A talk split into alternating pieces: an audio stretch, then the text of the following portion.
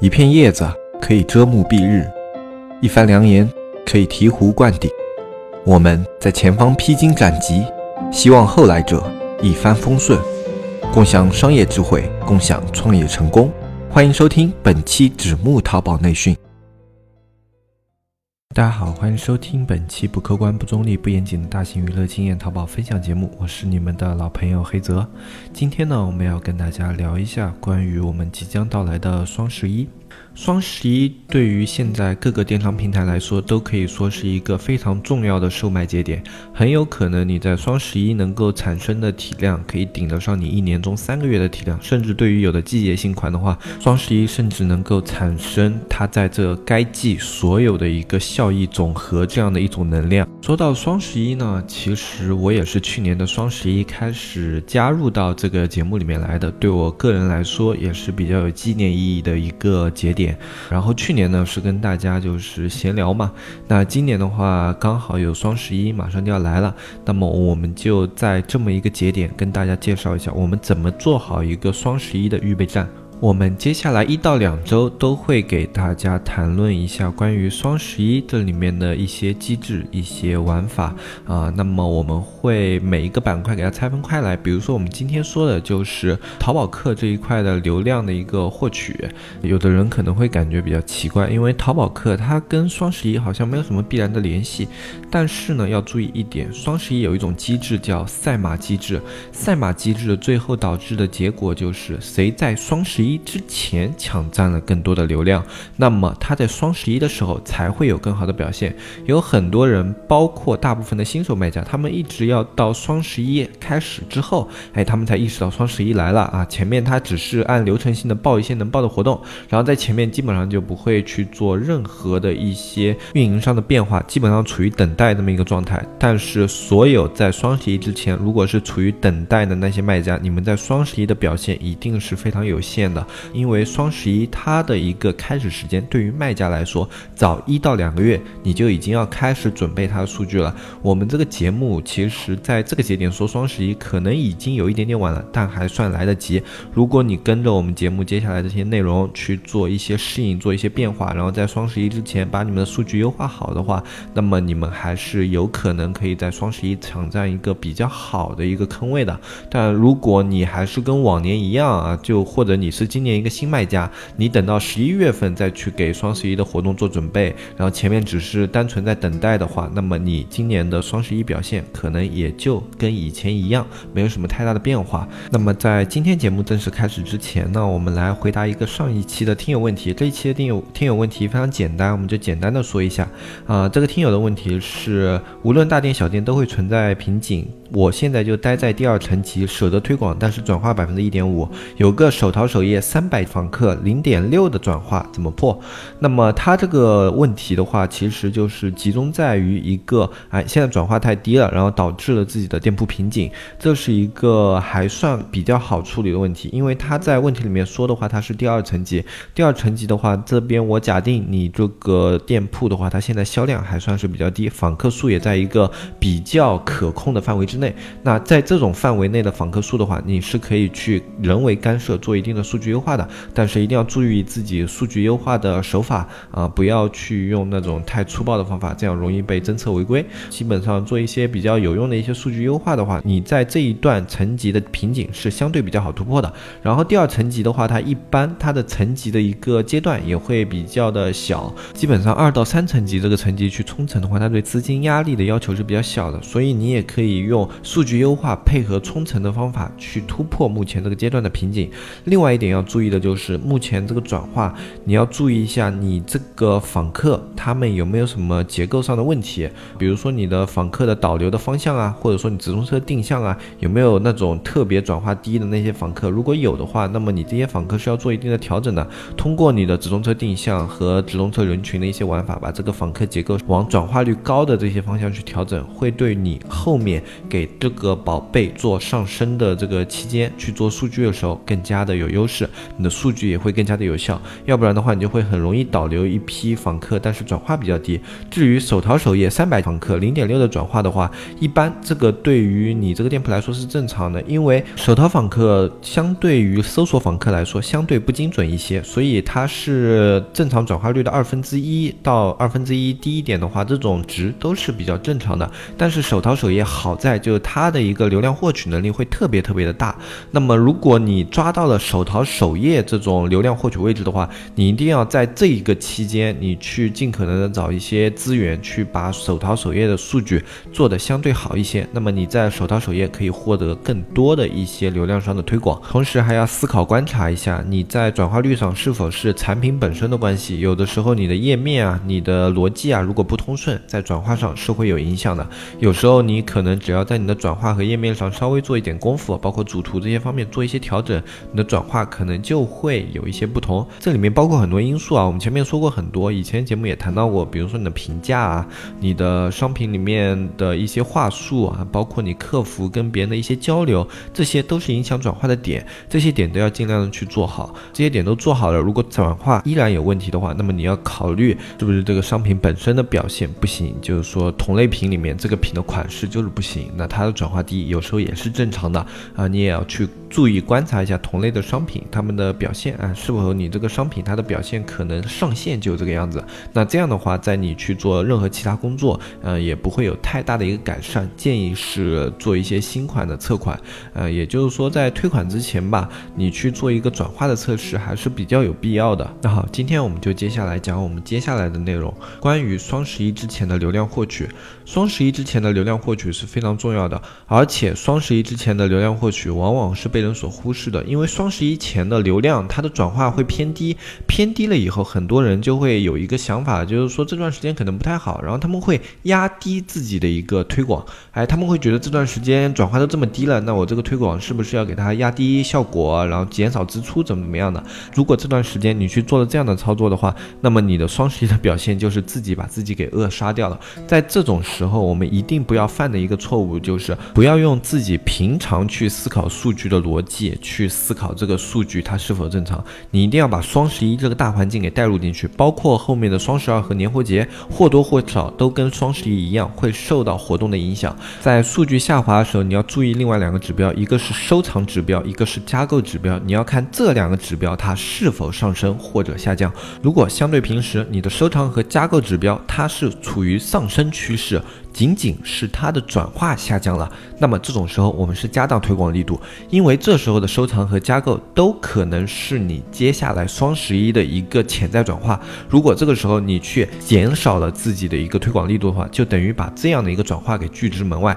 这是一种运营上不太明智的做法，因为你只考虑了当前数据，没有考虑之后的一个环境表现，所以这种方面的一个数据解读是比较错误的数据解读。那在这种情况下，我们要加大力度的原因。是什么？我们就之前说到了，双十一之前有一个赛马机制，在赛马机制内，如果你的加购和收藏数量越多，你在双十一当天的一个坑位位置会更加的前面。啊，双十一当天是一个大型活动，很多商家都参与到双十一这个活动里面。如如果你没有参与到会场分会场，那么你就是要跟外围这么多的商家去竞争位置。在这种竞争位置的时候，你这个时候的加购和收藏就等于是你平时在做数据优化时候做的坑位产。出坑位产出这个概念有多重要，我们就不重复了。而且这个时候它的坑位产出是非常有效的，一直到你活动当天，你可以去拿。如果你有两家店，你可以去对比一下，一个你在加购和收藏上有一些那种数据优化的店铺，和那个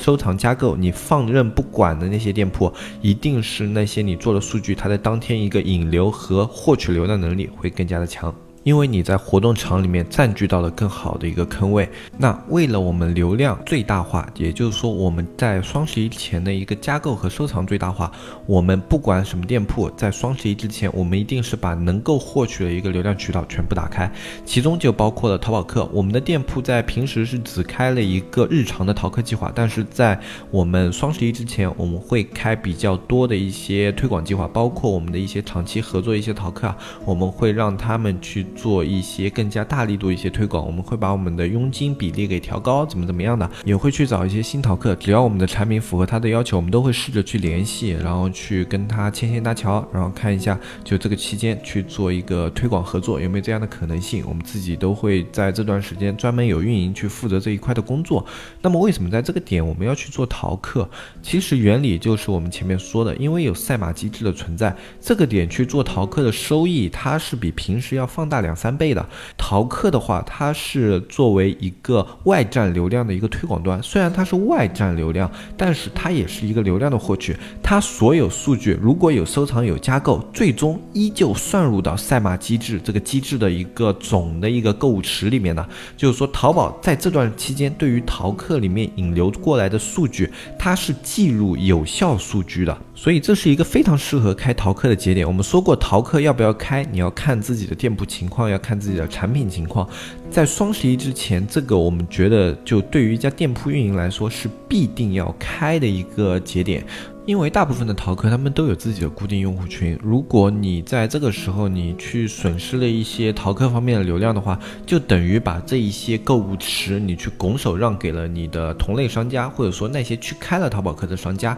而自己呢就是要在直通车啊，或者说其他地方去花费更多的一些金额去把这些东西弥补回来啊。有的人可能会觉得直通车比较划算啊，因为它是 PPC 点击收费，但是你要知道，在双十一之前的一个它的转化率。是比较低的，所以它的 PPC 成本是上升的，实际上是上升的。虽然它可能因为点击率高，它的价格下压，但是最终你按一个单纯的 ROI 成本来说，它在这一段期间它的一个点击成本是有所上升的啊。当然，这也是有一些玩法可以做到低价引流啊，这种我们后面会再讲。我们在讲直通车那一块流量的时候，我们会给大家仔细的提一下。现在我们单纯来讲淘宝客的话，淘宝客它的一个优势是一个佣金扣费模式，也就是说它是可控的，哪怕怕那里面所有的人，就通过淘客来购买的所有的人，他都去扣掉了一大部分的佣金。但是只要你保证他在一个啊利润允许范围之内的话，它是一个非常可控的一个推广路径，投入推广相对可以预期。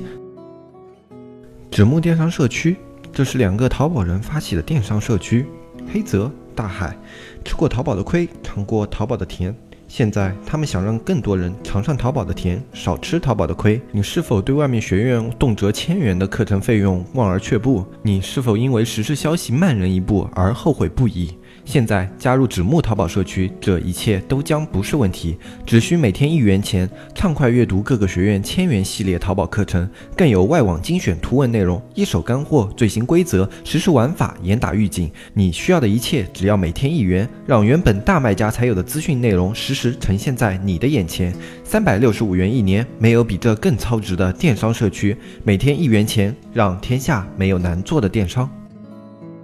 那么有很多新手的淘宝卖家可能对淘宝客这一块的东西比较陌生，因为他们平时不太考虑去做淘宝客，可能因为他们的产品的一个利润空间本身比较低啊，或者说各种各样的对淘宝不熟悉啊这样的理由，哎，他们没有去接触过淘客。所以今天接下来时间呢，我会简单跟大家介绍一下关于淘客里面的一些小小的玩法，包括怎么样去联系淘客。这一期音频的话，因为时间比较有限嘛，那么我们能讲的内容也比较有限。那么我们在社区里面呢，是给大家整。整理了一个八百多的一个淘客课程，呃，是一个非常基础的，非常适合那些呃没有淘客基础的卖家去看的一些课程，包括里面有一些。玩法就是说，怎么样去联系淘客啊？啊，怎么样去跟淘客打交道啊？然后包括怎么样去找这些淘客路径啊？里面有很多的一些小 tips，我觉得一些老卖家也可能有用到啊。所以说这套课程我们是放在社区里面，只要是社区会员的话，你都可以去看到。在节目里面呢，我们也会大概的给大家介绍一下，就整体给让大家对于淘客有个概念。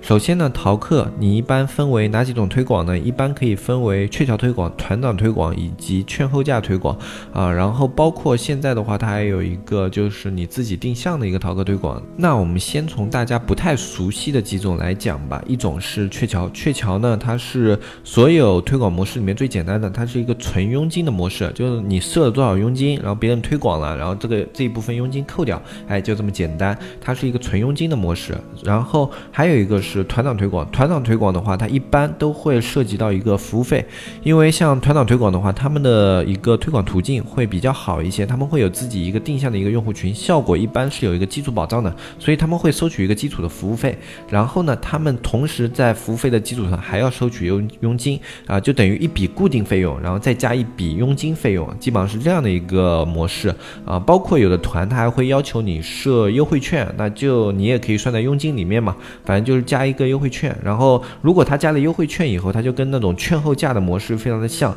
券后价的模式也是佣金加服务费加优惠券的啊。这里面其实他们大的差别就在于它扣费分为哪几块啊，像鹊桥就纯佣金，团长是佣金加服务费，有可能有优惠券，然后券后价就是佣金加服务费加优惠券啊，这是他们三个模式不同的地方。然后这三种模式怎么样去选选择呢？呃，像鹊桥的话，它是比较适合于那些新店，就是说你店铺基础非常非常的差，你在鹊桥里面的话，它的通过率啊，就包括你联系一些淘客啊，它包括自己去设定一些计划去推广人会比较多一些。呃，因为团长和券后价的话，他们对店铺都有一定的要求，所以说你是新品的话，那他去报鹊桥可能比较好一些。不过鹊桥呢，它以后可能会被就是你的团长给代替，就是说以后可能就没有鹊桥这个模式了。现在淘宝客也传闻要整合这一块的内容嘛，啊，所以说这个模式以后可能会消失。但是现在的话，对于新店和新品来说，鹊桥可能更加的合适。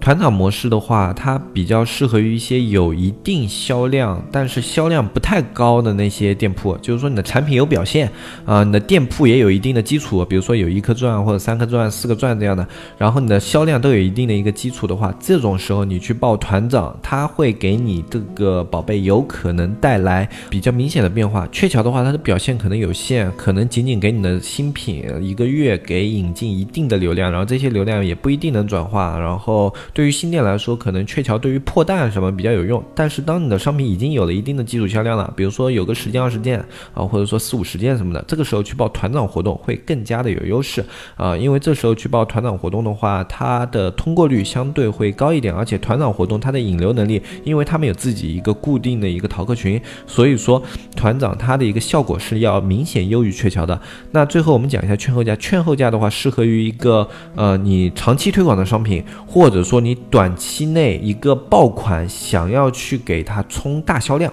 小爆款也可以，就是说你这个销量基础不是特别差的，你可能一个月销在你这个类目的话，至少有个中游水平的这样的一个产品，你去报一个券后价的，他们可以给你一些比较好的一个活动位置，然后让你迅速的通过淘宝客拉进比较大的流量。比如说你在活动的时候啊，或者活动前啊，去用这样的方法去给你的商品做基础的话是非常好的，就做活动的基础，就活动表现基础，这种方法是非常好的。然后另外的。的话，包括你的长期售卖的商品，你去报这样的模式，只要保证你的产品有利润，那么它也是会给你带来非常明显的一个收益的。就是你通过淘宝客可以获取到一定的稳定的流量。对于爆款来说的话，就或者小爆款，你能够获取到的稳定流量，然后只要它的收益是在有利润范空间范围内的，我觉得都是可以接受的。当然也要看你自己的一个思考。类似于像双十一前活动的话，我们就可能比较推荐券后。后价这样一个模式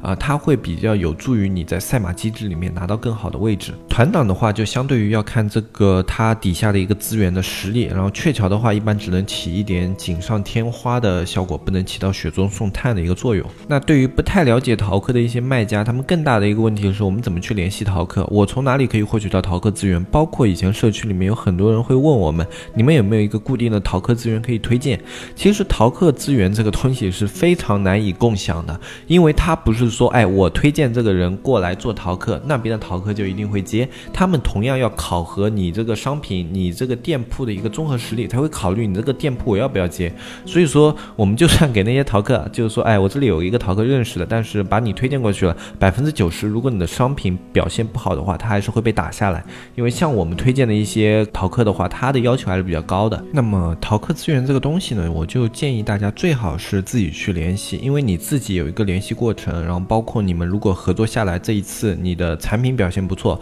这个淘客也愿意跟你比较长期的有一个合作的，因为他会比较信任你的一个产品表现，呃，所以说这种还是自己慢慢去积累建立一个资源，对你以后会更加的有好处。你这个单纯靠别人介绍的话，淘客资源这个东西它的介绍效率非常的低。那我们从哪几个渠道可以获取淘客资源？首先一个就是它淘宝自身在淘宝。课里面那里面有一个团长活动广场，在那里面它会有很多团长发布的一个要求，只要你的店铺、你的产品都符合这些团长的要求，你就可以去联系他。有的人可能会呃，就是有一点腼腆，就是说不太擅长去跟别人交流，但这个其实我觉得根本不要在乎，好吧？因为你跟他只是两个生意人，你就当你们是两个生意人，只不过你从卖家变成了买家，而他呢是一个卖家，你只是需要问你愿不愿意把你的资源位卖。卖给我，对吧？这是一个非常简单的逻辑。那么你的顾客会不会不好意思说来你的店里跟你咨询一些问题？那肯定不会，对吧？你也不用不好意思去跟淘宝客咨询一些问题，你可以直接问他，就是说，哎，我这里有一个商品想做推广，你能不能帮我看一下？包括有的效率比较高一些的，他们会愿意直接你把店铺和链接发过去。就比如说你问他一下，我这里有个店铺和链接，你能不能帮我做个推广？同时你把你的店铺和链接就直接发送给他，然后如果他有意向的话，他会回。你如果果他没有意向的话，那没关系，有那么多淘宝客，你一个一个问下来，总有人会回的啊！不要因为你发了几个，别人都没回，你就觉得哪里出问题了，不是这样的。因为淘客有的也非常的忙，他们也要一个个看过来，他们看过来有的不行的，他们就直接不回了啊，而不是说他们就是说觉得你这个东西有问题啊，怎么样的？那那不是的，总有那些愿意去接受你这个商品的那些淘客的，只是你问的还不够多。然后包括你给的一个佣金比例啊，然后怎么怎么样的，他们都可以谈，包括你给的一个券后优惠价啊，这些你都可以去跟这些团长谈。有的团长他们会有一个自己的要求，比如说会跟你说，哎，这个佣金我们这里你这个产品的话，我们要出到百分之三十，我们才高兴做。但是有的人说，哎，那我出到百分之三十我就亏本了，而且可能亏的还不少，那我就没法做了呗。那你跟他讨价还价试试嘛，因为他们也不是说就一定是一锤子买卖，他们也是可以有一个浮动的。就比如说，那这个的话，我们这个商品你说可能做不了，你能不能百分之二十五或者说百分之。二十，你就这样一个比例，你说能不能谈这个？我们我去跟我的老板申请一下什么的。有的时候你哪怕自己是老板，你也可以用这样的话术，就假装自己钱权限不够嘛。然后你去跟他说，哎，我们这个能不能有个协商的一个空间？哎，你这样去跟他有个协商过程的话，来回几次你就知道大概跟淘宝客应该怎么去聊了。然后在淘宝客一个渠道的获取方面，除了团长广场，还有几个大的方面的话，微博、公众号，哎，这些都是比较好的一些渠道。微博的话，大家。如果不熟悉，可以自己去注册一个账号，在搜索用户里面，你可以搜这几个关键词：优惠券、白菜，然后。网购，然后类似于这种的，然后什么潮品、潮男这种东西，这几个关键词你是可以经常搜出来那些就是淘客的那些 ID 的。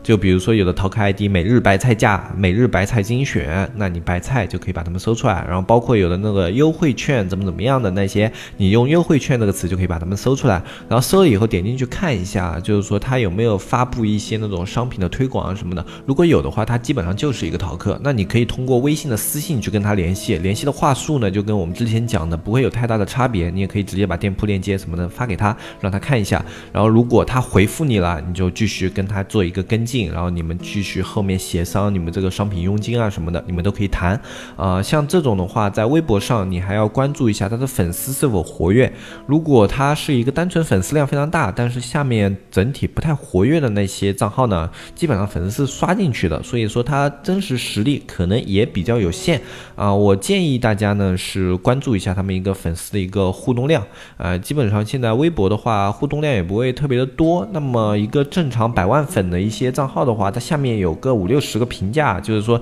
一个正常的一个发布的消息下面五六十个，就百来个这样的评论和转发还是要有的。如果这一点都没有的话，那么这个账号你可能要考虑一下它的实力是否达标。同理的话，还有微信公众号，在公众号里面，你也可以搜索出来很多这些淘客的账号，然后搜索了以后，你可以通过你的那些呃后台啊去跟他联系，呃，包括有的微信公众号，他们在下面会有一个就专门联系他们的一些链接按钮，如果有的话，你就直接点那些按钮；如果没有的话，你就发消息跟他联系。如果他们有意向的话，都会跟你进行联系的。嗯，反正发起来就很简单，也是一样的嘛。我是商家，那个商品合作要怎么样合作呢？然后如果他们有意向的话。话，都会来联系你。那么今天这一期节目呢，就简单跟大家介绍一下关于双十一前面的一些就赛简单赛马机制，还有我们为什么要在双十一之前去获取最大的流量，包括要去做淘宝客，然后以及跟一些比较新手的一些卖家去介绍了一下淘宝客它整体的一个结构范围，以及淘宝客怎么样去联系淘客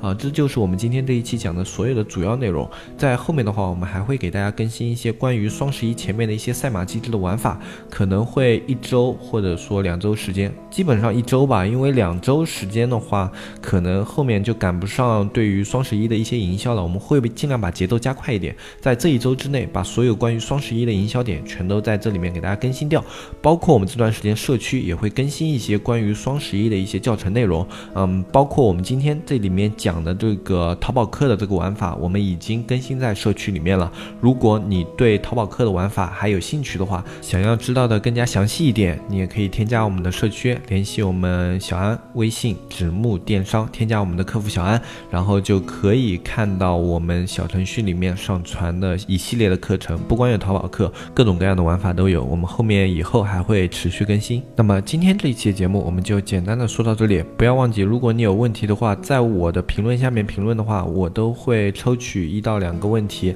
在我的节目里面进行一个回复。如果不在节目里面回复的话，我也会尽量在评论区里面回复大家。那听到最后的都是铁粉，我们的节目在最后都依照惯例有一个彩蛋。那么今天这一期，你只要在我们的公众号“纸木电商”里面回复“七天螺旋”四个字，你就可以得到一份关于七天螺旋为何失效的视频。它里面的话解析了一些搜索引擎的基础原理，以及以前大红大紫的七天螺旋为什么失效，以及一些应对它失效的一些新的玩法，是一个非常有有用的数据优化类的参考视频啊！希望大家能够喜欢。那么今天这期节目我们就说到这里，不要忘记公众号回复“七天螺旋”就可以了。我是黑泽，我们下期再见，拜拜拜拜拜。